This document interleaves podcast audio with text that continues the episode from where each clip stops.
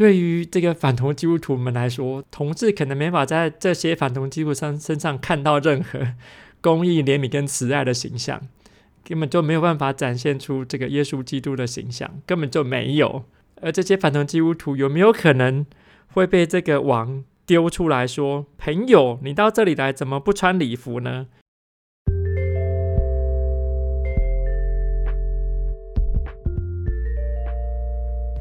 大家好，欢迎大家收听《Queer of God》，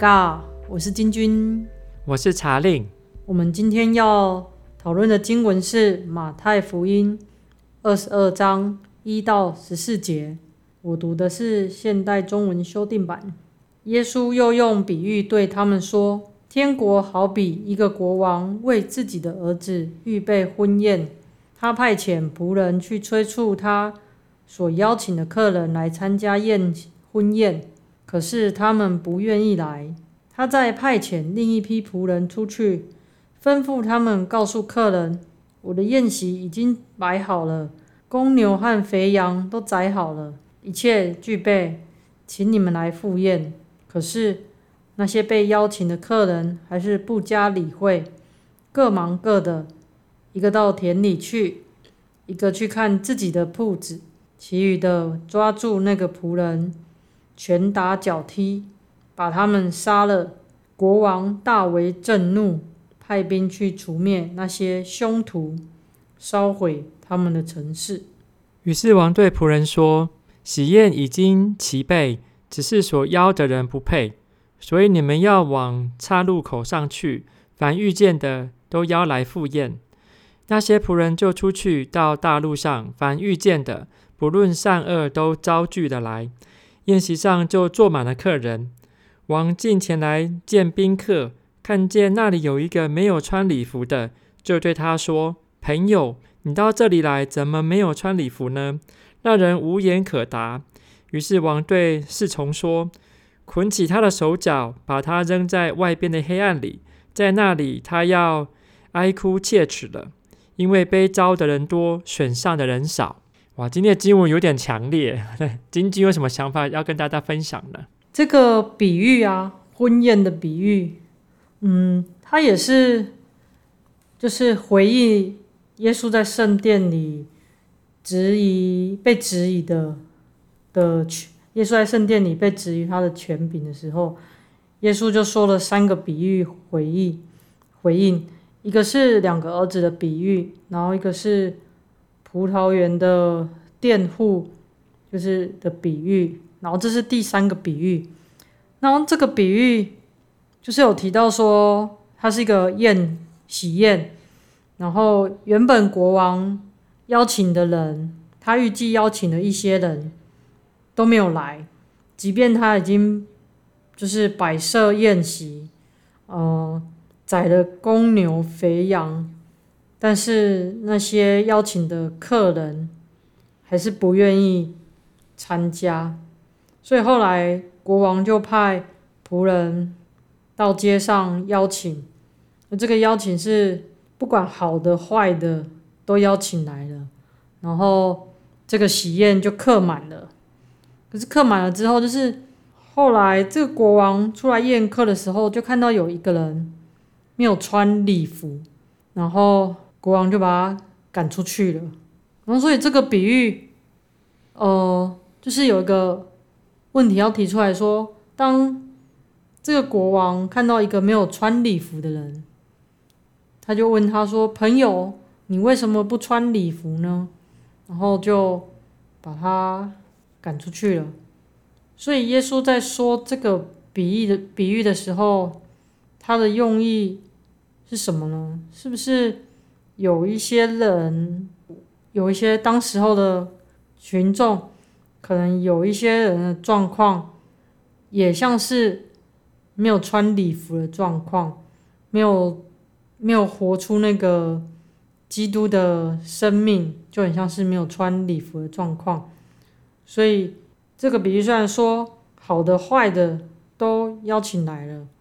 但是呃没有穿礼服的。嗯，就会被赶出去。所以我在想说，耶稣用这个比喻，如果是在圣殿里回应他们的话，可能是要告诉当时的人说，你们要穿上礼服，活出那个基督的基督的礼服，这样子，就是活出基督的生命，这样子。顺着这个金君所提到的这个部分。在保罗书信里面也多次提到说要穿戴基督或是活像基督的这样子的说法。那我也是认同说，这个这边指的，如果按照这个改教者或者是这个也读这个新约圣经的人来说，这边指的可能就是暗喻着或者比喻着这个穿戴基督或是活在基督里的这样子这样子概念。这样的概念可能就可以延伸出很多不同的、更加的讨论。特别是当时的处境，如果嗯、耶稣基督是被视为一个“哎呀，这个不值得、不值得相信、不值得跟随的一个人，或者是一个象征，或是团体的话，那在当时以当时的教会，或是当时聆听这些话语的人，可能初代的这个教会，他们可能面临着西元七十年左右。许多的迫害在耶路撒冷所发生的时候，他们怎么样面对呃当时的处境呢？他们这个故事或许就可以帮助他们理解，他们他们这一群人是回应着呃国王宴席，而且来而且也来赴宴的这一群人，然后他们也都穿戴了基督，他们相信耶稣基督是他们的救主的这一群人，相较于这一群跟随耶稣耶稣的团体而言。其他在当时，如果是以犹太社群来说，有许许多多犹太社群的人，并不肯相信耶稣基督，也没有这个，也没有来参与这个宴席。如果这个宴席以这希伯来圣经来看，有可能就是许许多多的先知们被上帝差派到犹太的群体呃群体当中所宣达的讯息，这些犹太人听见了这些讯息，却没有回应他。反而就是没有顺从的这个上帝，希望他们所做的许多的道路、许多的事情或许多的道路，并不肯走在其中。而今天到了这个耶稣的呃这个处境的时候，是下一波的邀请，而在下一波的邀请，仍然有许多人不肯跟随。对，然后我还有看到说，就是这个礼服啊，它原文的意思好像是一个合宜的衣服。然后，也就是象征着说，就是公义啊、怜悯、慈爱啊、圣洁，在生活可以应用到我们生活当中。我们是不是有穿这个这样的礼服，回应这个喜宴的邀请，或者是说上帝国的邀请？因为这个一开始有说，第二节有说，上帝国就好比。一个国王为自己的儿子预备婚宴，这样子。这边也有提到说，就是像这个比喻，对当时候的人来讲，可能有一些人就像这个比喻所说的，他们是拒绝王的邀请。就是第五节这边有写到，这些客人各忙各的，一个到田里去，一个到要顾店，这样子。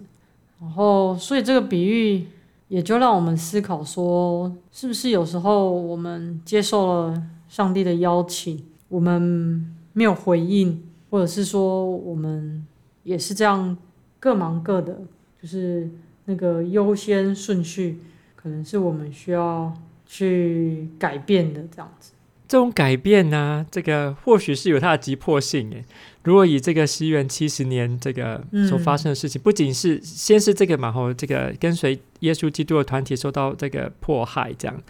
被这个呃犹太团体迫害，然后也被当时罗马政府迫害，这样。可是更更严重的是，这个圣城耶路撒冷的这个圣殿这个被毁嘛。嗯，那这些其实如果从嗯、呃、今天读的经文来看，都好像就在写当时的事情，不是吗？这个。嗯就是在描述着他们当时的情况。当时聆听这些经文的人，他们会不会也意识到说，对我们当中有很多人，很多重要的事情都没有想要先做，这样反而有许多其他的理由，这个不肯按着这个上帝的旨意来走，这样那到底会是什么？然后我就在想，哎，好，以同志基督徒的这个生命来说，会会是怎么样的情况呢？来读这段经文，嗯。本来要被邀请那些人不肯来，后来王去邀请，这个路上，凡遇到的人，不管善恶都招来。我就在想到底哪些人是善，哪些人是恶？这样。然后如如果以当时的这个想法来看，税吏可能是恶的嘛，吼，或者是娼妓可能是恶的。那以现在的许多的这个教会的群体来说，统治基督徒可能是恶的，他们就是这个不干净，或者是他们根本就不配来宴席的的这一群人。可是今天的故事告诉我们，那些人都都会被邀请来宴席上面，同志跟酷儿基督徒也是被邀请来的这个对象。那如果在看着说穿礼服的这件事情，他好像不见得只有指的那些恶的人，也有可能指那些善的人，我或者自以为是这个良好的这个一基督徒们，或者是那些所被被视为是很不好的同志又酷儿基督徒们。可可能都有可能是他们，可是这边如果是按照刚才金军所提到的，是不是有行出公义呢？怜悯跟慈爱呢？对于这个反同基督徒们来说，同志可能没法在这些反同基督徒身身上看到任何公义、怜悯跟慈爱的形象，根本就没有办法展现出这个耶稣基督的形象，根本就没有。而这些反同基督徒有没有可能会被这个王丢出来说：“朋友，你到这里来，怎么不穿礼服呢？”他们会被捆绑手脚，扔在外面黑暗里。那些反同基督徒要在外面咬牙切齿、哀哭了。这好像也是一个很重要的提醒：这个宴席的本身会是一个宴席，可是也是一个末日的审判的信息哟，不是这样子吗？可是这个审判就是审判者，不是在我们身上，是上帝在审判这样子。对啊，所以这个宴席，这个看起来是很恐怖，不是吗？嗯。不过对有些人来说是恐怖的啦吼，但是对于活在基督里的、穿戴基督的这一群人，却是个宴席。即使他们本来是被看为恶的这一群人，嗯、他们也参与了宴宴席，也享受了宴席的当中。同时，跟酷的基督徒们虽然可能常常被看为是恶的，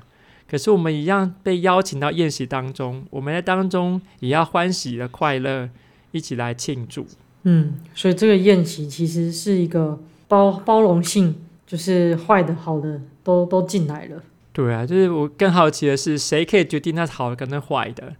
而这个宴席的本身是超越所谓的好跟坏的这样子的分隔。这边这边还有一个。特别的地方是，这个比喻当中其实只有一个人 get out，就是没有穿礼服的，只有一个人嘛。可是他这个经文最后却说，被邀请的人多，但被选上的少，这也是一个很嗯矛盾的地方。嗯，但是这个审判就是在上帝的手中。不过这样经也常常可以成为我们很重要的提醒嘛，不要以为我们已经得救了，不要以为我们已经得着了。这样，我们是不是时常的反省着我们是否仍然活在基督里，仍然穿在的基督，在面对的种种的事情，在我们身边种种事情的时候，我们是不是常常思考这件事情？是我们是仍然活在基督里？今天很开心大家收听我们的节目，下次再见喽，拜拜。拜拜。